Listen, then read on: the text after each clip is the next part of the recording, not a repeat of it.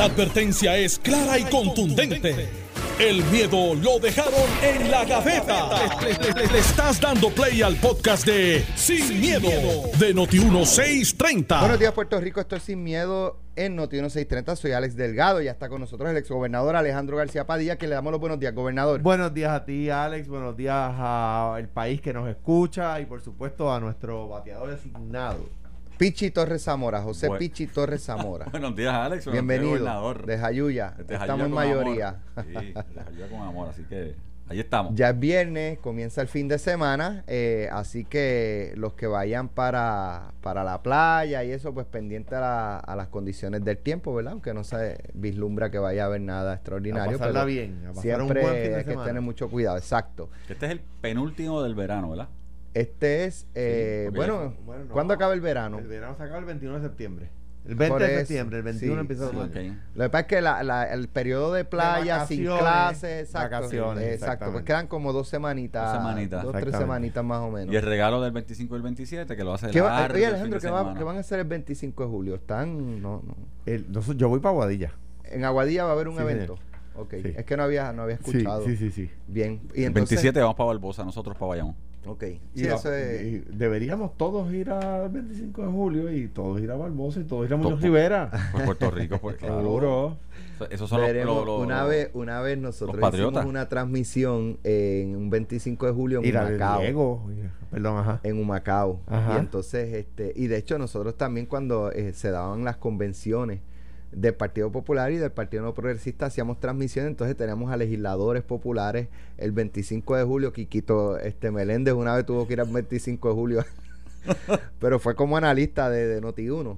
Este, y, y en, en eventos de- del Partido Popular, igual, este, legisladores de Ángel Matos en, una, en En varias una- ocasiones nos acompañó a transmisiones en convenciones del PNP. Este, Claro. y era, o sea, pero la, y la gente respeta, la gente Sin no, duda, sin Tú duda. sabes, este, le tiran pullita, mira, Sí. te, te cambiaste, acá, qué sé yo, acá. cosas así, bobería. Eh, pero nada, bueno, eh, hay una, hay, hay dos discusiones que se están dando. Está lo de la confirmación de eh, lic- el licenciado Mar- Marrero como, como secretario de Estado, porque ya está tomando cada vez mayor fuerza la, la intención en la Cámara de Representantes de colgar el nombramiento eh, también y los efectos políticos que pueda tener eso, si alguno, sobre la Cámara de Representantes, especialmente sobre el presidente de la Cámara. Y está la discusión de la posible derogación de la ley 2022. Ley 20 y ley 22 son dos leyes distintas. La gente, eh, digo, decimos ley 2022 como si fuera una. Una sola dos- ley. Sí, pero son son dos dos leyes leyes O los distintas. 2022. Con intención, 2022. con, con dos intenciones diferentes. Entonces, el debate ahora es, ¿hay que quemar la casa para sacar el ratón o es eh, quizás legislar eh, eh, o, o ni siquiera legislar si hay herramientas y garras para fiscalizar que los incentivos que se estén dando son los correctos a las personas correctas y si esas personas están rindiendo, eh, ¿verdad? Lo, lo que se espera a cambio de esos, de esos incentivos que, que se les está brindando. Eh, pero eso lo vamos a discutir en breve. Vamos a comenzar entonces con el tema de, de Omar Marrero. Eh, he escuchado, pues, sabe, con, con más insistencia que, que no, no, por lo menos en la delegación del Partido Popular, el PIB ya dijo que va a votar en contra. Supongo que Mariana Nogales le va a votar en ah, contra. Mariano Gael lo mató en las redes. Este, y exacto, pues, Sí, y la delegación del Partido Nuevo Progresista sola no puede. Eh, así que, eh, ¿cómo, ¿cómo queda la legislatura si nuevamente el secretario de Estado colgado? Y ponen otro y proba- probablemente lo cuelguen también. Entonces, esa dinámica ante la opinión pública, ante la ciudadanía, pues pudieran eh, proyectar a, la Cámara o a su presidente como unas personas que los que están obstaculizando. Y es algo de lo que se tienen que cuidar, ¿verdad? Es algo que tienen que prever porque es una conclusión que, que a alguna persona le podría parecer lógica. Ahora bien, eh, eh, a mí me preocuparía eh, que, que, que los líderes legislativos se hubiesen enterado con la conferencia de prensa. ¿Por qué lo digo? El, el deber constitucional de la Asamblea Legislativa en cuanto al no, con- a la confirmación del secretario de Estado es de consejo y consentimiento. Es decir, no es de consentimiento nada más. Es de consejo y consentimiento. Entonces, habiendo tenido la experiencia de Lari, que, que era una persona que a todas luces llenaba y superaba las expectativas que, que, el, que el cargo exige, pues eh, y eh, eh, Miguel Hernández Vivoni comentaba aquí en estos días que, que, por lo regular la fortaleza coordina, no coordina, comenta, informa de antemano, ausculta es la palabra, el, sentir legislativo con un nombramiento de esa envergadura, igual con los jueces del Tribunal Supremo, ese, ese tipo de cosas. O sea que, que me preocuparía ¿Y por qué lo digo? Primero dijeron que, el, nombramiento de Lari estaba condicionado al código electoral. Luego al proyecto de la Cámara 500 y luego al contrato de Luma. No, quizás ese no es el orden exacto. Yo creo que, sí, creo que, sí que era el orden. Creo que era el orden. Pero esos eran los tres elementos, ¿verdad? Porque Lari había defendido el contrato de Luma. El caso de Omar, Omar pactó el contrato de Luma. O sea, Omar tiene una, una eh, responsabilidad mayor. Mayor que la que tuvo Lari. Una, una, eh, comentaba con Pichi, yo creo que aquí mismo, ¿verdad? Sí. Eh, una, una injerencia mayor en el contrato de Luma. Pues es predecible que aquellos que se opusieron al contra, a la confirmación de Lari por, el, por, por haber defendido el contrato de Luma, se opongan al de Omar por haber pactado el contrato de Luma. Entonces, eh, si, eso fuera una razón objetiva. Entonces, eh, eh, por último, digo dos cosas. Número uno, mm, la fortaleza, yo presumo, parto de la premisa de que antes de enviar el nombramiento lo conversó con los dos cuerpos. Número uno. Y número dos, número dos. Lo digo y lo sostengo. La regla de caucus es para los temas programáticos, no para nombramientos. Eh, eh, y, me preocupa que la Asamblea Legislativa esté aplicando la regla de caucus para lo que la regla de caucus no es, que es nombramientos, y no la esté aplicando para lo que es, que es defender el programa de gobierno bajo el cual corrió y ganó el, el, funcionario. O sea, Pichi no le puede votar en contra al programa de gobierno de Pierluisi. Y Jesús Manuel no le puede votar en contra al programa de gobierno del Partido Popular con el que corrió Charlie, porque ese fue el compromiso de Jesús con el país. Por lo tanto, ahora no puede Jesús Manuel venir y decir, ah, bueno, pero lo que pasa es que ese programa no ganó la gobernación, sí, pero ganaste tú corriendo bajo ese programa. Mira, como yo lo veo, y, y decía yo, como decía Alejandro hace unos momentos, hace el miércoles, que en el caso de Omar Marrero, primero, Omar no es un político, ¿verdad? No viene de, la rama política electa, ¿verdad? No es una persona que haya estado en contacto con la parte política electa. Es un nombramiento diferente en ese sentido porque su evaluación, eh, y él mismo lo está pidiendo, su evaluación va a ser o será sobre la base de su desempeño como secretario del DACO, en AFAS, en el COL3, eh, en la recuperación de Puerto Rico, en las APP o las alianzas públicas privadas. Eh, y eso es lo que se está viendo. Pero también decía yo el miércoles que si a Lari lo habían fusilado en la Cámara de Representantes por solamente haber pertenecido a un comité que iba a evaluar si se podían hacer cambios en el contrato de Luma y lo fusilaron en la Cámara, que iban a hacer con Omar en la Cámara, que fue el que negoció el contrato, fue parte de la negociación del contrato y claramente eh, si una cosa es mala para una persona, podría ser mala para la otra. Ya yo escuché, yo lo dije y lo, y, lo vi, o sea, lo vi venir, o sea, ya yo, yo dije que Luis Raúl iba a hacer fiesta, Luis Raúl está haciendo fiesta.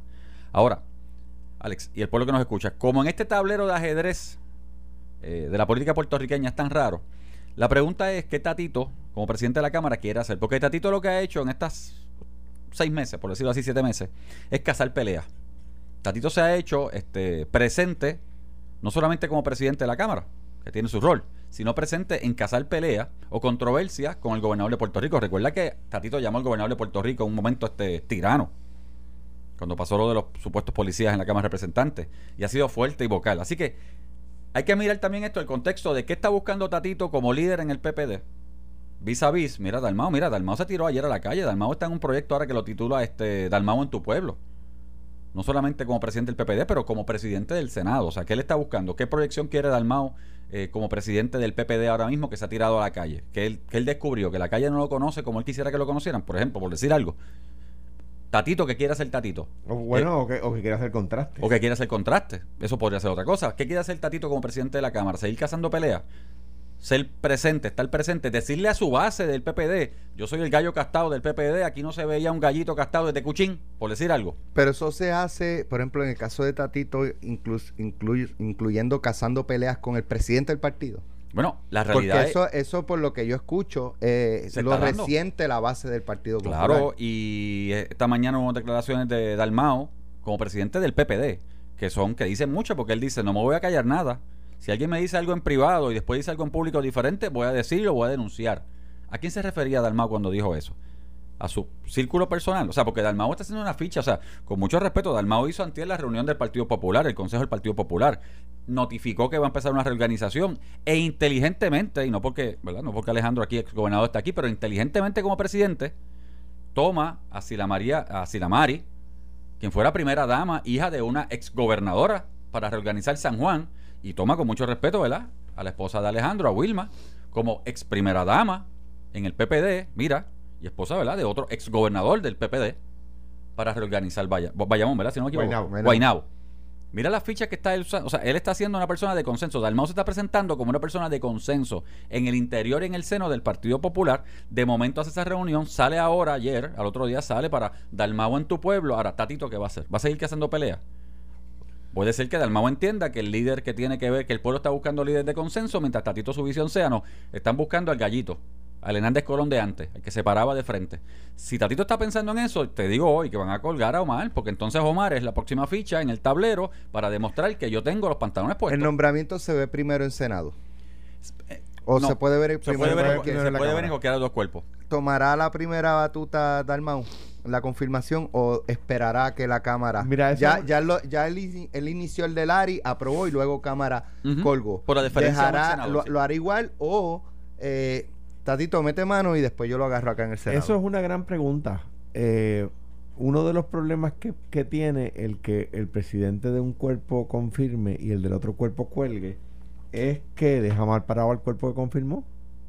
O sea, ¿qué fue lo que pasó? ¿qué fue lo que pasó? O sea, como que entonces lo- y, y crea en la base del partido, en este caso del Partido Popular, ¿verdad? Pasó con el caso de Marisara, en el, por eso el PNP tiene que tener cuidado al hablar de esto, porque Mm, le sí. pasó en el caso de Marisara, eh, deja mal parado a su co- corregionario del otro cuerpo, en este caso el presidente del Partido Popular.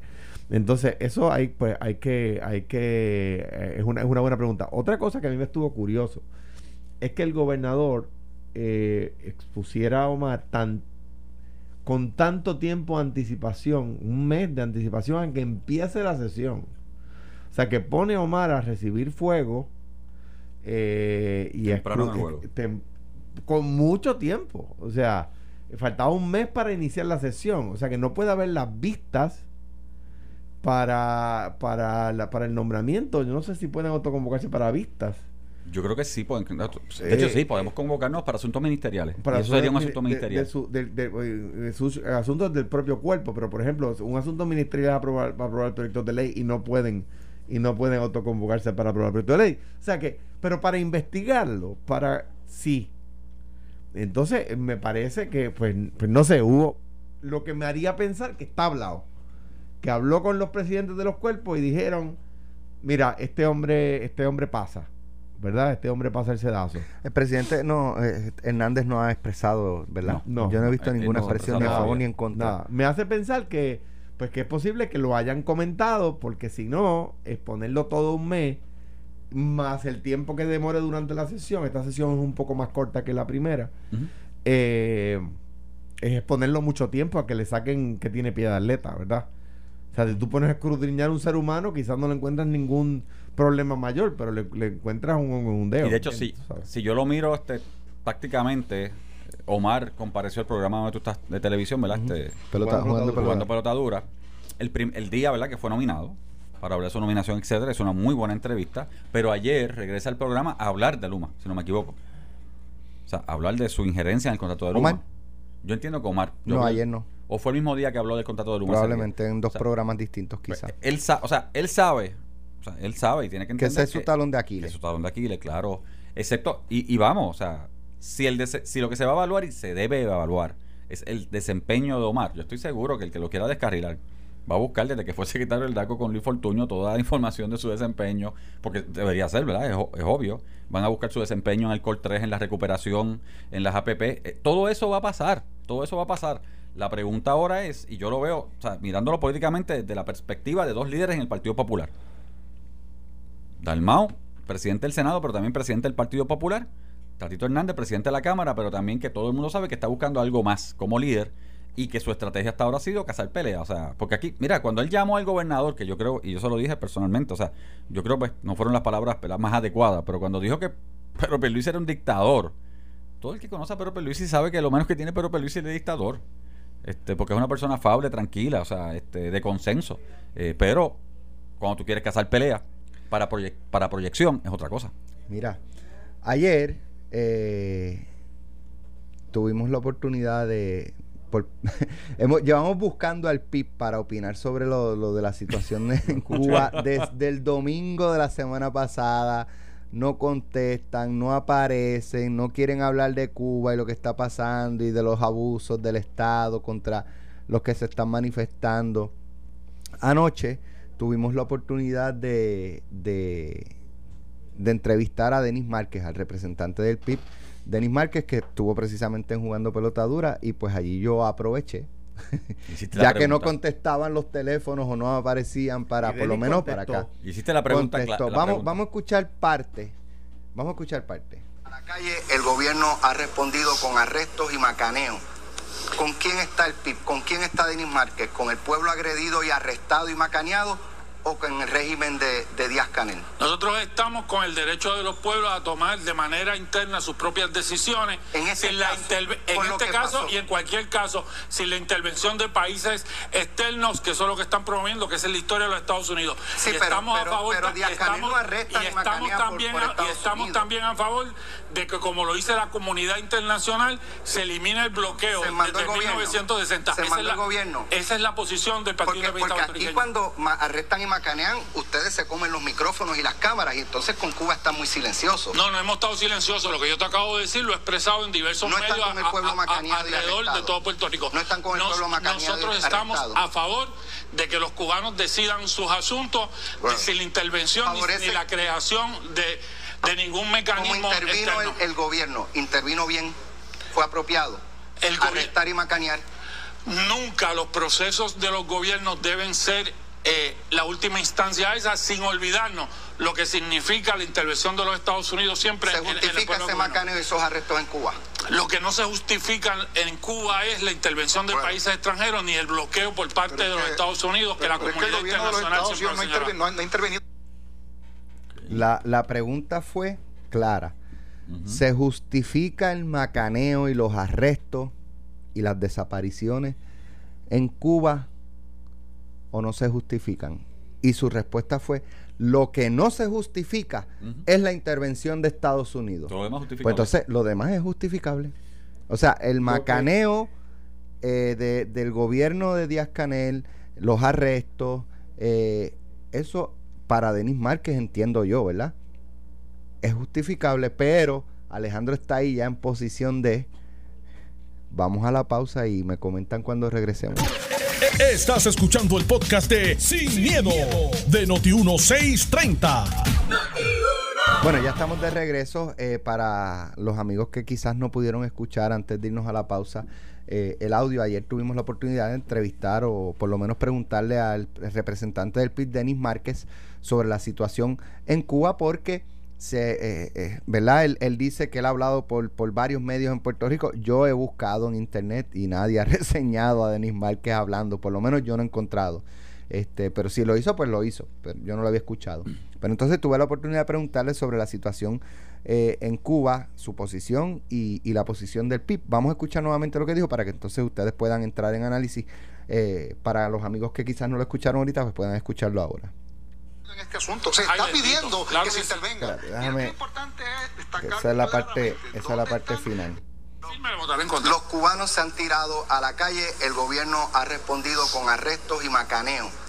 ¿Con quién está el PIB? ¿Con quién está Denis Márquez? ¿Con el pueblo agredido y arrestado y macaneado o en el régimen de, de Díaz Canel. Nosotros estamos con el derecho de los pueblos a tomar de manera interna sus propias decisiones. En, ese la en este caso y en cualquier caso, sin la intervención de países externos que son los que están promoviendo, que es la historia de los Estados Unidos. Sí, pero, estamos a favor y estamos, y estamos también, y estamos también a favor de que como lo dice la comunidad internacional, se elimine el bloqueo se desde el 1960. Se esa, es la, el gobierno. esa es la posición del Partido Porque, porque aquí cuando arrestan y macanean, ustedes se comen los micrófonos y las cámaras y entonces con Cuba está muy silencioso. No, no hemos estado silenciosos. Lo que yo te acabo de decir lo he expresado en diversos no medios con el pueblo alrededor de todo Puerto Rico. No están con el pueblo macaneado Nosotros estamos a favor de que los cubanos decidan sus asuntos sin la intervención ni, la creación de, de ningún mecanismo. Como intervino el, gobierno, intervino bien, fue apropiado.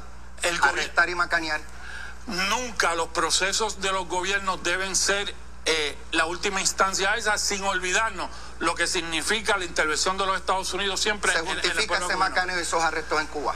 Lo que no se justifica en Cuba es la intervención de países extranjeros ni el bloqueo por parte de los Estados Unidos que la comunidad internacional siempre Alejandro.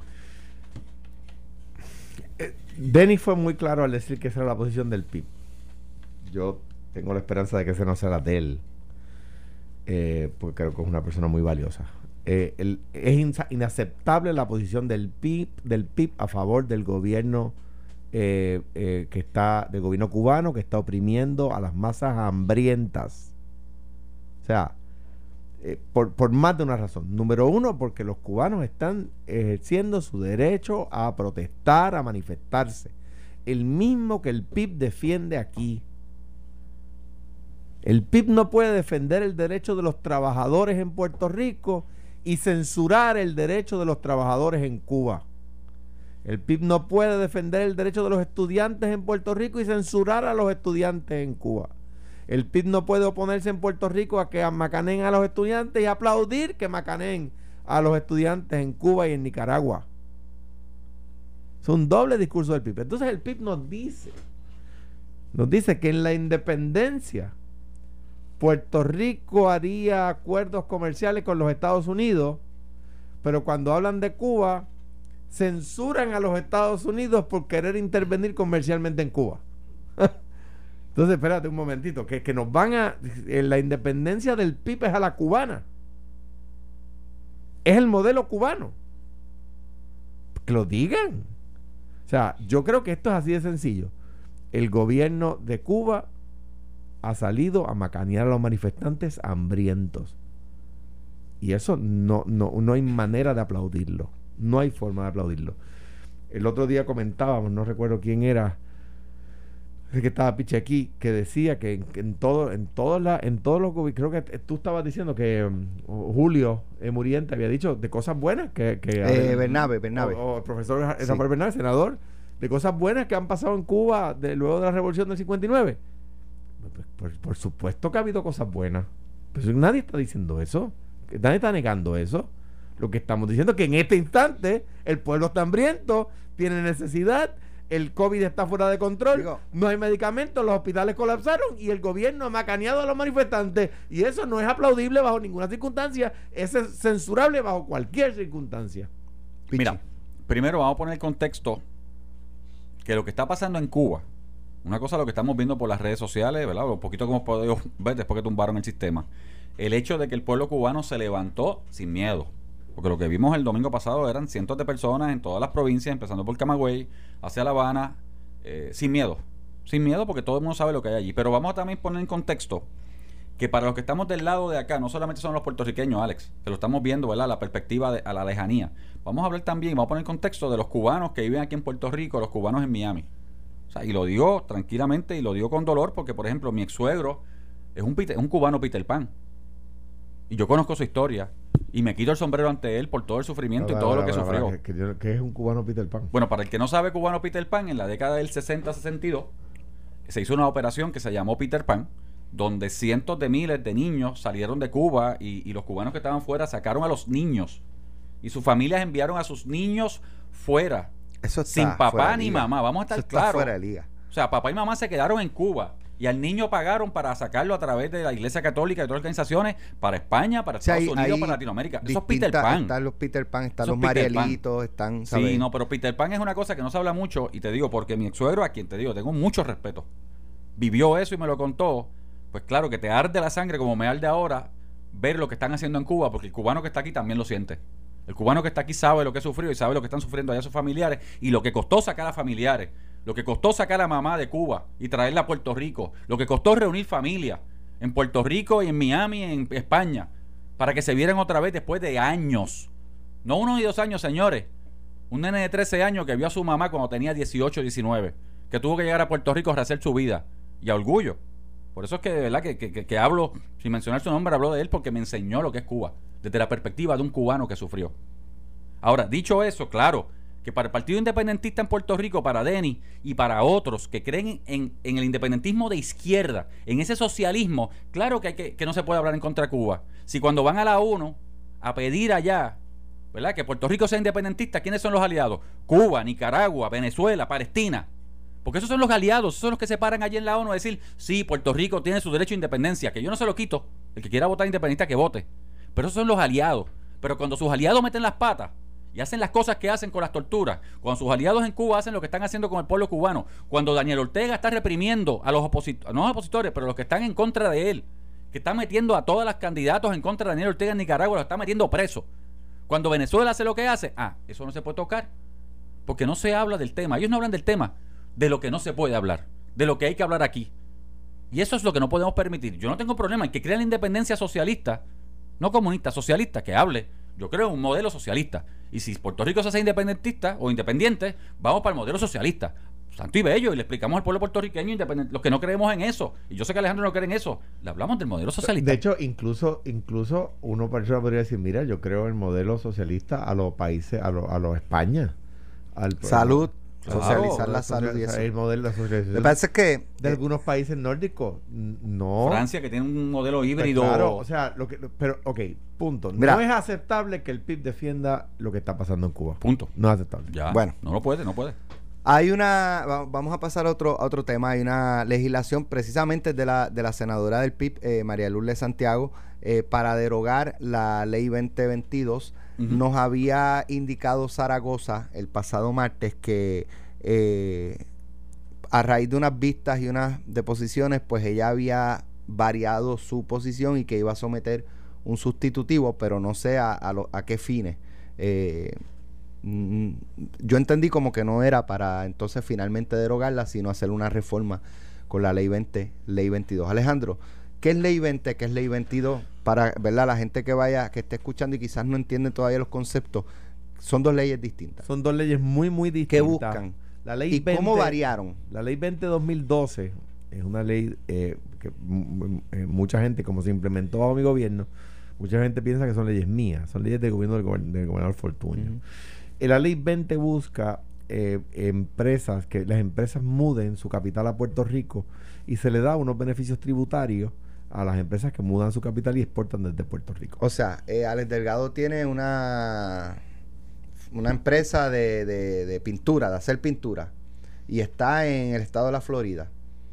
Y entonces el gobierno de Puerto Rico, vente a Puerto Rico, tráete tu empresa. La empresa. O creas una acá, ¿no? No tienes que cerrarla de allá. No, no, exactamente. Y entonces acá te acogen unos beneficios contributivos y esa empresa cuando se muda a Puerto Rico o se establece en Puerto Rico, crea empleo, eh, eh, compra cosas, cosas Exacto. trae ejecutivos que se mudan a la isla, que compran. Que la ley 22, en cambio, es para individuos, no es para empresas. El otro día salió una columna del. Ok, una es para empresas y otra es para, individuos. Esta es la de empresa, la ley 20. La ley 22. Es de individuos. Es individuo. da unos beneficios contributivos a personas que, creo que por 12 años previos a la a, la, acogerse al, al, al decreto eh, que solicitan, no creo que por 12 años no estuvieron viviendo en Puerto Rico y repatrian a Puerto Rico su, su capital. Eh, o sea que este Mr. Emerson de Alabama eh, se muda a Puerto Rico y trae lo- el dinero que él tiene en esos bancos allá en, en- o parte de ese dinero. o parte de ese dinero lo trae y lo deposita en Y bancos puertorriqueños. Tiene que vivir en Puerto Rico 182 días o más que la mitad, más O de la Mr. mitad. Jemensor de Alabama o Alex Delgado que lleva 15 años viviendo en Nueva York. Puertorriqueño. puertorriqueño que se, y, y vuelve ¿O no a Puer- puertorriqueño? y vuelve a Puerto Rico. Y entonces ese dinero se deposita en la banca puertorriqueña y muchos Alex Delgado que se mudan siguen depositando y se va fortaleciendo en, este caso la una- economía una a través de la banca. Una columna del profesor Caraballo, de economista de la UP en Calley, muy buena, que explica en, en un parrafito que es la ley 20 y la ley 22 de una manera más certera de lo que estoy diciendo. Que es lo que En arroz y en habichuela. arroz y habichuela. Ahora bien, déjenme dar ejemplos. Porque el problema es que se están están alegando los legisladores, ver- ¿verdad? Con razón o sin ella. Yo Algunos. Supongo, supongo que, que, que, que tiene- que tendrán algún Alguna mérito, razón. Alguna razón. Que hay de esos decretos, en la ley 20 y la ley 22, unas personas que están teniendo unos beneficios extraordinarios y que no le están dando ningún eh, rédito a Puerto Rico. Yo estoy seguro que eso está pasando. Claro. Lo, ¿Por qué yo no estoy de acuerdo con que se deroguen? Eso es quemar la casa para sacar al ratón. Les voy a dar un ejemplo, un ejemplo que quizás sea el mejor ejemplo. Eh, la gobernadora Sila María Calderón eh, restauró y puso en condiciones espectaculares el Hotel Vanderbilt y el Hotel La Concha, Ujú. ¿verdad? La gobernadora Sila Calderón salió de la fortaleza en diciembre de 2004. Esos, esos hoteles estuvieron allí restaurados, bellos, o sea, listos, plug and play le llamarían, del, de- desde el 2004 hasta el 2015, cuando vino, o 2014, cuando vino eh, una empresa, 20, de, de ley 20, y los compró en un wire transfer, transfer al gobierno de Puerto Rico. Pagó lo que el gobierno pedía, no question ask. Y el gobierno. Pero eso no, no se pagó menos de lo que costó, que era una de las controversias, creo. las Que dos- costó yo no sé cuánto y se tuvo que vender a precio de se, se- se- vendieron en noventa y pico de millones. Yo no me acuerdo de la controversia, pero en, Los dos. Lo- ajá, en noventa y pico de, mi- de mi- de mi- de millones. Eh, la- se le puso una, con- una condición. Tienen que empezar a operar antes de que termine este año, el año que era. ¿verdad? Creo que fue el 2014. Y empezaron a operar. Y ahí hay un montón de cuartos de hotel, cientos de cuartos de hotel entre los dos, entre los dos empleo. hoteles, cientos de empleados. Vanderbilt Eh, es la joya de la corona Eh, entonces, que, que, pues, pues, por- supuesto que la ley 20, sin la ley 20, esos hoteles estuvieran cerrados. Bahía, San Reyes tenía problemas económicos. Pues una empresa 20 fue allá y ahora San- San- Bahía San Reyes está operando cientos de empleos, cientos de habitaciones de hotel. Marina Puerto del Rey, la marina más grande del Caribe, estaba quebrada. Un, un ley 22, no ley 20, un ley 22 fue, la compró, la sacó a flote, la expandió, cientos de empleos creados y, y- y allí está operando la, la marina más grande de- de- de- del Caribe. Por supuesto que estoy seguro que hay otras historias, que quizás a lo que se refiere a la senadora María Lourdes Santiago eh, y, y el, y el senador Juan Zaragoza, donde que no son así, que no son como esas. Ciudadela en Santurce, proyecto de ley quebrado. Hoy está expandiéndose. Adquirió terreno público para hacer un parque para beneficio de todos los puertorriqueños, no solo de los que viven en Ciudadela. Y es la evento, ¿verdad? Y, y el ley 20 y ley 22. Las dos están allí. Pues, pues hay ejemplos extraordinarios y estoy seguro que no conocemos aquí de, para citarlos, pero, pero hay ejemplos de personas que están acogiéndose a esos decretos y el pueblo de Puerto Rico no recibe ningún beneficio. Sí. Ah, pues por supuesto, oye, esas enmiendas hay que hacerlas. Mira, Alex, en términos de empleo, yo escuchaba antier, este, hace poco, escuchaba un estudio que decía que entre ley 20 y 22 hay sobre 45 mil empleos en Puerto Rico bastante bien pagos. Especialmente los de la ley 22 son bastante pagos porque les requiere tener una cantidad de empleados aquí y, y por la naturaleza son bien pagos. Así que yo no tengo problema con enmendar, y yo fui parte de los que aprobamos esa ley en el 2010, 11 por ahí, este, en la legislatura de, de Luis Fortuño en ese momento. Yo no tengo problema en verificar qué tenemos que hacer para aquellos, como tú dices, para coger el ratoncito y ponerlo a pagar, hacer lo que tiene que hacer. Pero de que la ley 2022 ha creado empleos en Puerto Rico, sí. señores, porque tenemos que incentivar la isla para que el que tiene dinero invierta en la isla para que cree el empleo que usted quiere. Y un empleo bien remunerado, más aún cuando perdimos las 936, ¿verdad? Se fueron las 9, la, la, las 30, la 30A y la foránea. Y ahora con el hecho de que la comunidad internacional está moviéndose a este impuesto flat tax para todo lo que es este operaciones ¿verdad? internacionales de, manufactura, pues eso nos va a crear un problema en Puerto Rico. Ah, y, sumar a esto, espérate, que tenemos a un miembro de la Junta puertorriqueño que dijo que hay que eliminar el 4% que le cobramos a, a las foráneas aquí en Puerto Rico que nota casi 2 billones de dólares al presupuesto de Puerto Rico. Así que la ley 2022 sí ha provisto, podría ser más, vamos.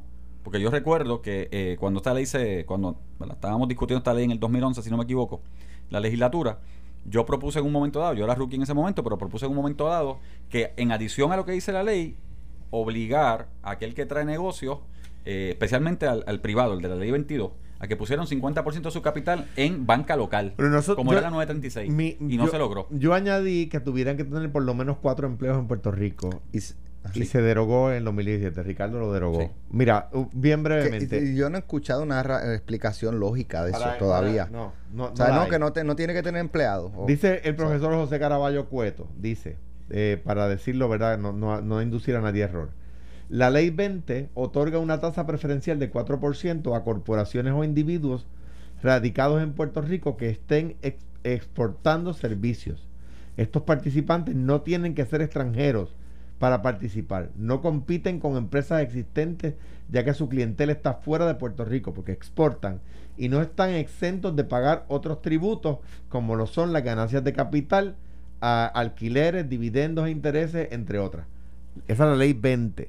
La ley 22, por otro lado, otorga una exención total de impuestos sobre ganancias de capital e inversiones, eh, a, perdón, a inversionistas extranjeros que trasladen su residencia principal a Puerto Rico. La ley 22 no exime del pago de impuestos de nómina o sobre la propiedad. O sea, que pagan impuestos de nómina y pagan impuestos sobre la propiedad. En teoría, ¿qué estamos haciendo? Estás trayendo capital de afuera. Riqueza. Riqueza, capital de afuera que tú no tienes aquí. Y lo estás trayendo a Puerto Rico y te está costando cero. ¿Qué inversión estás haciendo en eso? Nada. La persona decide moverse, comprar la casa al estilo que él quiera. Comprar la casa, comprar la propiedad, alquilar propiedades, su capital y viene aquí y lo invierte en Puerto Rico. ¿Cuánto nos costó hacer eso? Nada, simplemente porque hay gente que dice, ah, pero no están pagando. Pero es que no los tenías. Y, además La diferencia era cero. pero, si pagan. Hay bufetes pagan de otra en otra en, nómina pagan en, en, eh, los dividendos de ganancias de capital pagan en rentas pagan impuestos de propiedad CRIM CRIM y si compran una propiedad hay bufetes norteamericanos que se dedican a pleitos de clase en, todas partes del mundo que no necesariamente litigan los casos de Puerto Rico verdad que mudaron su sede a, Santurce y que tienen más de 100 empleados en Santurce. Un bufete, aquí. un bufete que tiene más de 100 empleados en Santurce. O sea sí funciona. Ahora hay personas ahora vamos una de las vocales ha sido María Lourdes, la senadora, con mucho respeto a ella, pero su mentalidad es la mentalidad de que, vamos, la mentalidad del, go home. Claro, del pitillanquismo que viene a Puerto Rico a invertir y se está metiendo pero, el tentáculo. Pero no, pero no cerremos la puerta a que haya ejemplos que ella tenga. Yo creo que ella puede tener que sean, un punto que sean y hay que, que, cuestión de atenderlos. Válidos, claro. Es que tratar de vender, ahí la, la, cara, la moneda tiene dos caras, pero tratar de vender que es malo por uno o dos, por los ratoncitos sí, sí, eh, vamos a eliminarlo. Pero Aquí Alejandro en un minuto te dijo tantos ejemplos. Lo que planteaban Ramón y, e Iván, este, o sea, no podemos seguir enviando el mensaje de que aquí cada cierto tiempo ponemos reglas de juego, este, tráete a tu inversión y después que tú estás acá te voy a cambiar las reglas de juego. Tú sabes, no, no, no, no, podemos hacer eso. Puerto Rico no tiene petróleo. Puerto Rico no tiene, y de hecho, si tuviéramos minas de, de, de diamante, créeme que estarían oponiéndose a sacar los diamantes de la tierra. Así que si no tenemos una riqueza per se de la isla, tenemos que lograr que personas con riqueza vengan a invertir para hacer trabajo. Hago el hincapié porque me lo dice una persona que, eh, a quien respeto mucho intelectualmente, que me dice hay que hacer hincapié que hay puertorriqueños que siempre han residido en Puerto Rico y que obtuvieron decretos de ley 20, o sea que se benefician de la ley 20. No voy a mencionar, pero yo sé nombre, sí, puertorriqueños con ley 20. Y un buen amigo también me, me, me recuerda que fue el 17 de diciembre de 2014 que inauguramos, reinauguramos el Hotel Vanderbilt. Bueno, gracias Alejandro, gracias Pichi, que tengan un buen fin de semana, nos escuchamos el lunes nuevamente. Lo próximo, pelota dura con Ferdinand Pérez y Carlos Mercado. Esto fue, el podcast de Sin, miedo, de Noti1630. Dale play a tu podcast favorito a través de Apple Podcasts, Spotify, Google Podcasts, Stitcher y notiuno.com.